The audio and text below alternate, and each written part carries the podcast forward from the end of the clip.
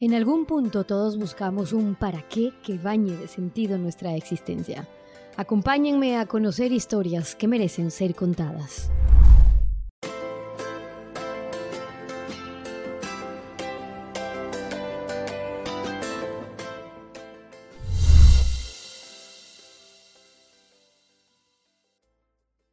Saludos y bienvenidos. Hoy quiero que tengan el gusto conmigo de conocer algo más de la vida de Yolanda Rueda, que fue eh, fundadora de Cibervoluntarios, que es una plataforma que tiene como objetivo promover el uso las tecnologías.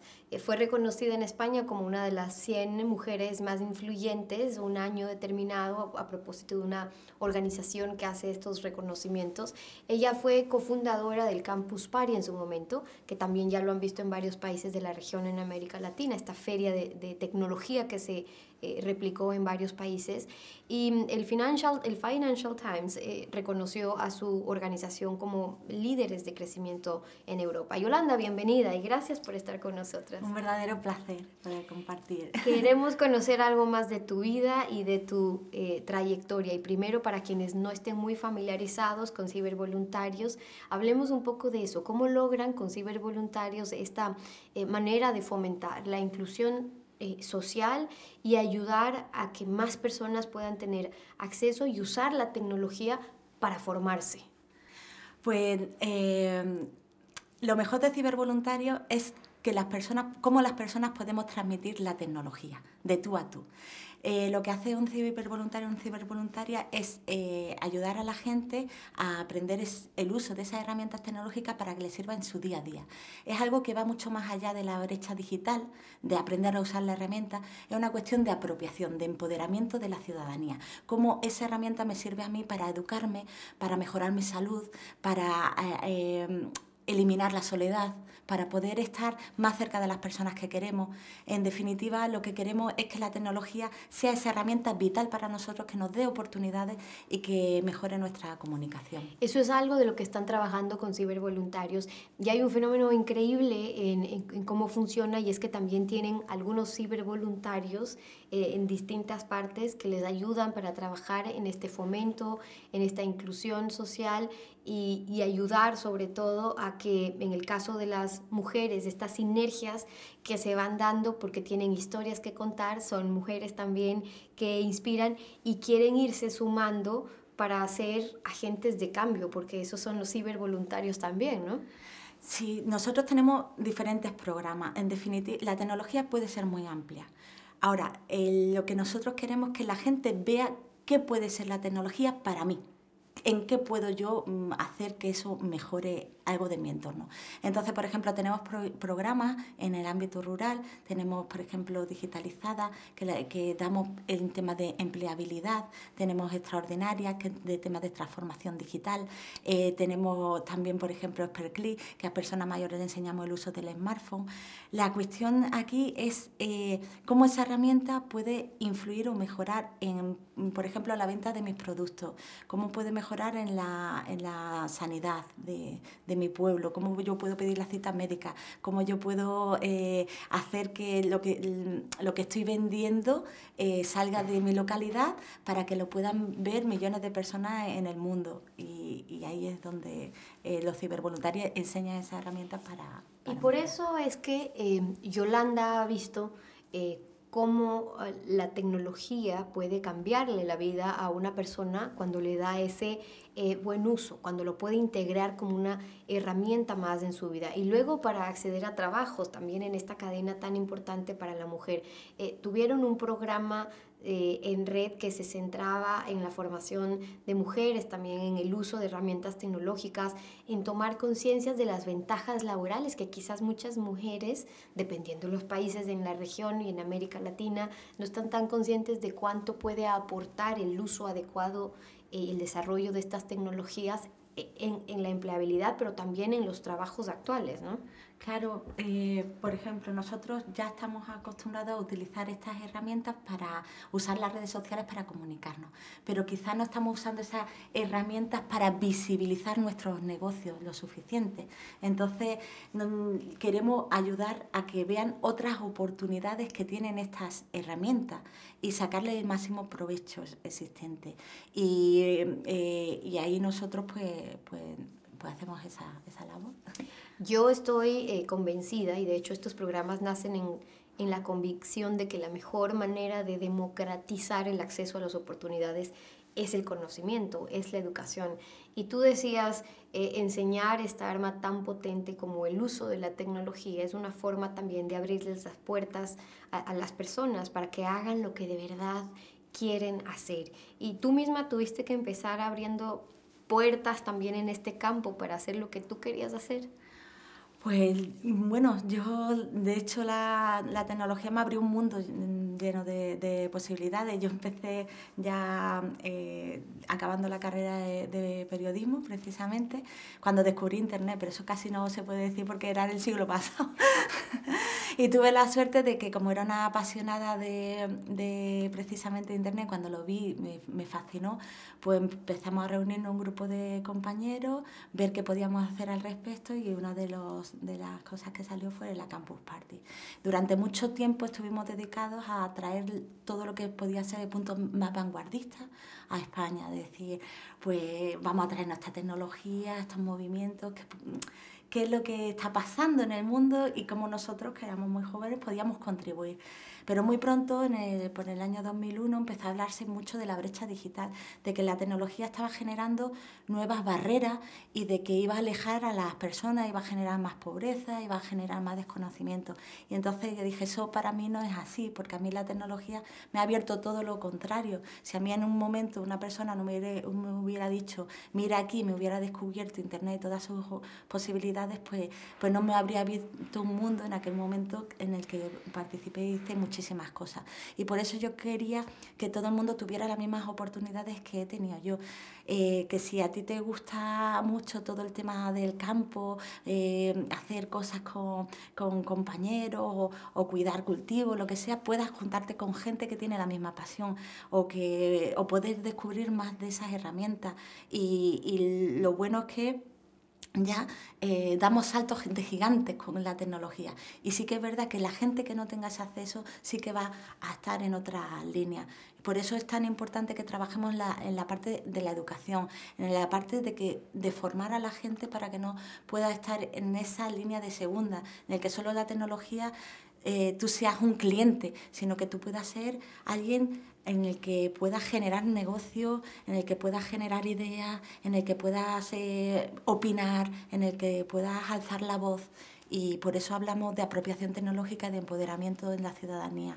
Hoy hay miles de mujeres y en todas las generaciones que por temas de edad, por temas de recursos económicos, por circunstancias de la vida, están eh, apartadas del desarrollo tecnológico. Por eso es que Yolanda habla de, esa brecha, que es una realidad, que puede ser una forma de exclusión ya hoy por hoy. El que no sabe cómo manejar o adaptarse a esa tecnología empieza a ser relegado o, o relegado. ¿Cómo vamos acortando esas brechas sociodigitales en América Latina también y en otras regiones? Pues yo creo que lo primero, aparte de tener el acceso, el segundo es trabajar el que nosotros debemos de ser agentes proactivos.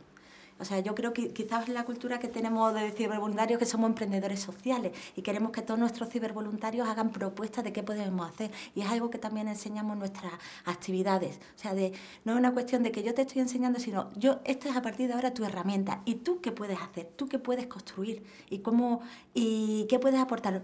No tengas miedo por mínimo que sea. Y mm, por eso hablamos de la palabra de empoderar. Por ejemplo, hace varios años, aquí, por curiosidad, en la RAE, cuando nosotros íbamos a la RAE, al diccionario de la Real Academia Española, íbamos a la palabra empoderar, te salía apoderar, que es dar poder. Y decía, no es lo mismo. Y ahora ya sí, ya ha ese salto. Pero como decía el filósofo Wittgenstein, los lenguajes son los límites de nuestro mundo. Y ahora estamos cambiando este mundo porque estamos hablando de empoderamiento. Y es porque ya no damos el poder a otras personas. El poder lo tenemos nosotros de poder transformar. Y ahí la importancia es el cambio de la apropiación, de cuando nosotros usamos esa tecnología para lo que queramos cambiar dentro de nuestro entorno. Y habrá gente más activa o menos activa. Nosotros dentro de nuestros cibervoluntarios, así entre el 15 y el 20% son los que proponen actividades. Pero eso para nosotros es lo que nos hace ser innovadores, porque, eh, porque hacen que estemos en contacto con la realidad de las necesidades de la gente que nos pide en la calle de lo que quieren que se haga en los pueblos, de lo que quieren que se haga en los colegios, de lo que quieren que lo hagamos en las asociaciones. Y eso es lo que nos permite como nos ha elegido Financial Times, ser de los más disruptivos e innovadores, porque estamos cerca de las necesidades y atendiendo necesidades reales es como de verdad se genera innovación. Y es lo que nos está permitiendo la tecnología. Y por eso es el poder tan fuerte que tenemos los ciudadanos, porque nunca en la historia, jamás en, en la historia de la humanidad, ha existido una herramienta tan potente en manos de la ciudadanía.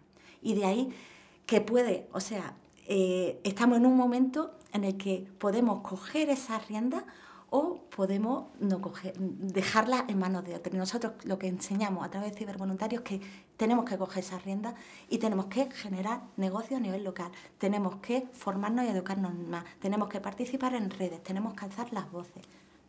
Y, es lo que, y, y más, mira, me acuerdo hace poco, bueno, hace poco, en un evento eh, de, mujeres de tecnología para paz de Federico Mayor Zaragoza con la Fundación Cultura de Paz que nos mandó un mensaje en su momento eh, Michelle Bachelet en el que nos hablaba de que gracias a las tecnologías las mujeres nunca más volverían al rincón del silencio. Ninguno de los colectivos con mayor riesgo que siempre hemos estado apartados. Y es porque la tecnología nos da ese poder esa, esa parte de estar eh, de estar conectados y de comunicarnos y decir que somos muchos y que podemos ser muy fuertes. Y en esa posibilidad tan grande del uso adecuado de las tecnologías y de saber usar las tecnologías, es que nace también con, a partir de cibervoluntarios, después otras organizaciones, sinergias, nos hablabas un poco de Empodera .org, también estos idiatones que hicieron en donde los jóvenes logran ser los protagonistas de la inclusión digital, no solamente en España, sino también en otros países de Europa. Y voy compartiendo estas historias porque es interesante que veamos cómo un sueño, ¿no? De una idea de Yolanda, de una mujer que se vio vinculada porque entró a la universidad, porque estudió, porque de repente con un grupo de amigos estaban en Campus Party y empiezan a hacer este sueño en un principio y luego a vincularse en temas de tecnología y luego ver cómo logra hacer un impacto social tan increíble, no solo en su país, sino en el mundo, que nace con esta idea que parece algo chiquito y termina teniendo impacto en miles de personas en el mundo. Y digo esto porque... Eh, ¿Cómo van naciendo estas iniciativas en ti? ¿Cómo compartirías tú como aprendizaje para nuestra audiencia es, ese camino que fue también el que hoy ya pueda llegar a miles de personas? Pues fíjate, eh, ahora se habla mucho de esto, pero en mi momento no se hablaba apenas. Y sí que hay que perseguir tu sueño. Yo para ser feliz, para ser completa, yo me levanto todas las mañanas con una alegría y yo creo que eso se transmite. Y, y, cuando empecé con Campus y me parecía fascinante hablar de la vanguardia, pero cuando vi esto de la brecha, que se hablaba de la brecha digital y me quise enfocar en ello, no me importó dejarlo todo en el 2003 y decir, tengo que tomar un año sabático para pensar. Porque llevo siete años trabajando en campo, haciendo algo gigante, muy bueno, tal. Pero veo que hay una necesidad y me latía en el corazón que, que, que tenía que, que, que, no, se, no, era, no era dar un curso, no era una formación, había algo mucho más allá que ahora pues eso es innovación social, es generar procesos de cómo vas transformando la vida de las personas, pero antes no había esas palabras, es toda la parte de empoderamiento, todo eso lo hemos tenido que descubrir. Entonces me tomé un año sabático, hice un máster de gestión administración de fundaciones y ahí, sí, sí, y ahí es cuando decidí que tenía que crear la, la fundación y, y, perseguirlo, ¿no? Tuve la suerte, como antes había trabajado, pues vendí las acciones de, de empresas que había creado con mis compañeros y creé la fundación.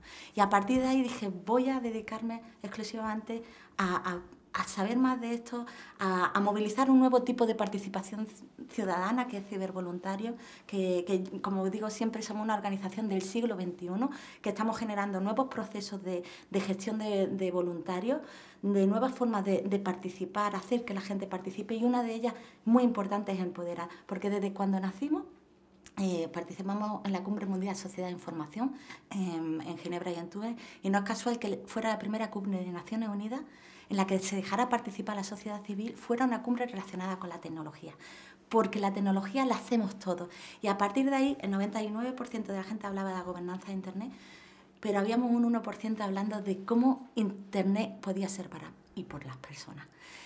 Y dije, yo tengo que seguir escuchando, inspirándome de gente así. Entonces eh, hicimos un evento anual para, y en el, bueno, han venido gente de todo el mundo, ya Dorsey, por ejemplo, fundador de Tintel 2009, siempre todos han venido de forma completamente gratuita y nos hemos inspirado. Y a partir de 2015, 2016 dije, caray, y cada ciudadano, ¿por qué no podía ser también hacer y apostar y, construir como todos lo estamos haciendo porque todos nos sentimos muy solos? ¿Por qué no crear una red en la que todos podamos participar y hacer algo eh, en esta línea? Y justo salieron los Objetivos de Desarrollo Sostenible y entonces creamos una plataforma para involucrar a la ciudadanía en la consecución del Objetivo de Desarrollo Sostenible, pero que en definitiva es decir, yo a través de la tecnología, pero siendo presencialmente cómo puedo hacer algo eh, en mi país. Por ejemplo, cómo yo puedo, yo quiero contribuir al Objetivo de Desarrollo Sostenible del Medio Ambiente. Pues vamos a hacer una acción que sea limpiar las playas. Pues vale, voy a limpiar las playas. ¿Cómo lo hago? Pues a través de la plataforma dice, yo mi solución es limpiar la playa. Está con el objetivo de medio ambiente, está con el objetivo mm, de eh, otros, ¿no? Lo que sea. Y entonces eh, dice, se lo envía a toda una red de mis amigos o mis amigas y, venga, quedamos tal día para hacerlo. Vamos a hacer una campaña con un hashtag o, por ejemplo, en, los ideatones, que juntamos ONGs con, jóvenes. Hacemos, recuerdo muy bien una que es la Asociación Hierbabuena en Asturias, que decían, yo quiero crear el Día del Orgullo Loco. Y esto tiene que ver con el ODS de salud, eh, con, el, eh, con, el, eh, con el ODS de desigualdad. Vamos, y entonces las acciones eran, pues vamos a hacer un, una marcha por Asturias eh, para visionar todos los que estamos locos y que vean que no pasa nada. Vamos a hacer una campaña con hashtag, vamos a hacer unos carteles y todo el mundo pues como loco haciendo actividades y ahí pueden participar muchísima gente, muchísimos jóvenes. Y vean ustedes, porque yo veo en tu historia, Yolanda, y en lo que han logrado, cómo funcionan las sinergias, es decir, lograr que la gente se quiera involucrar en esos objetivos. Hoy los trabajas con Naciones Unidas, pero antes eran tus objetivos incluso, eran tus metas, las metas de tu organización que se fueron abriendo de tu organización a tu ciudad, a tu país, al mundo entero y hoy llegando a miles de personas. Los medios de eh, tu país, Yolanda, te, te definen como una mujer de hoy, desde el voluntariado social, desde la perspectiva de una mujer que trabaja por intentar hacer un poco mejor la vida de quienes la rodean. Y por eso yo creía que era una historia que es importante para ustedes que la conozcan y que la podamos contar. Estoy segura, Yolanda, que no fue fácil tampoco llegar allá. ¿Qué les dices a esas miles de mujeres que te están viendo ahora y que quieren trabajar incluso en áreas en las que tú has logrado desenvolverte? Hoy es más fácil que cuando tú decidiste entrar en, estos caminos, pero decía, esas mujeres que aún no se animan a dar ese, ese primer paso, tú hoy logras ayudar a miles de personas a conectarlas y a lograr todas eh, estas acciones de las cuales estamos hablando, pero hay, hay gente que todavía no se anima. ¿Qué les dices? Pues yo le diría, eh, sobre todo, primero, eh, que si tienen una idea, vayan a por ella, porque el poder llevarla a cabo va a ser una felicidad. O es una lucha, pero al mismo tiempo que es una lucha, una felicidad. Y que sobre todo tienen las herramientas, que lo aprendan, porque las herramientas están a su alcance y la tecnología puede hacer que todo lo que vaya a hacer se multiplique y sobre todo que también se conecte para crear alianzas, porque eh, el emprendimiento o cuando estás emprendiendo algo nos sentimos todos muy solos y hay mucha gente muy sola en muchos lados.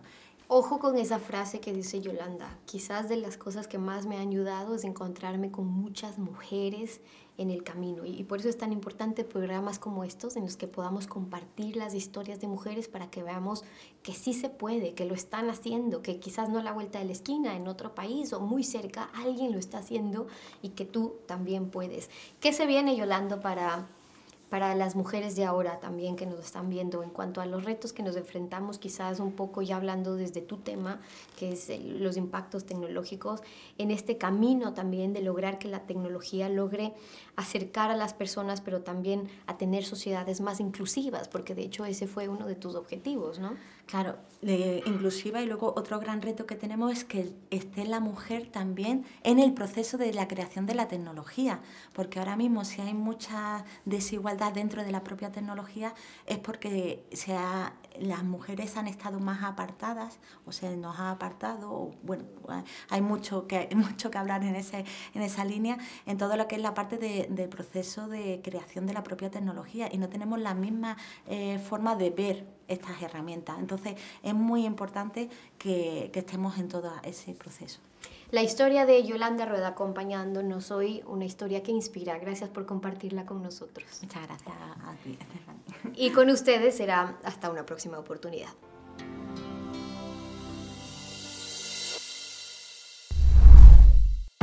Todos podemos ser autores de nuestros espacios. Nada detiene nuestra ilusión. Estaría genial poder elegir cómo queremos vivir y poner nuestro toque a lo que más nos gusta. Ideas, inspiración y ganas nunca faltan. Solo hay que atreverse, juntarse con los mejores y dar el paso. Con Graiman empieza a crear y a transformar tus ideas en espacios de autor. Visítanos en Centros Graiman, distribuidores autorizados o en graiman.com.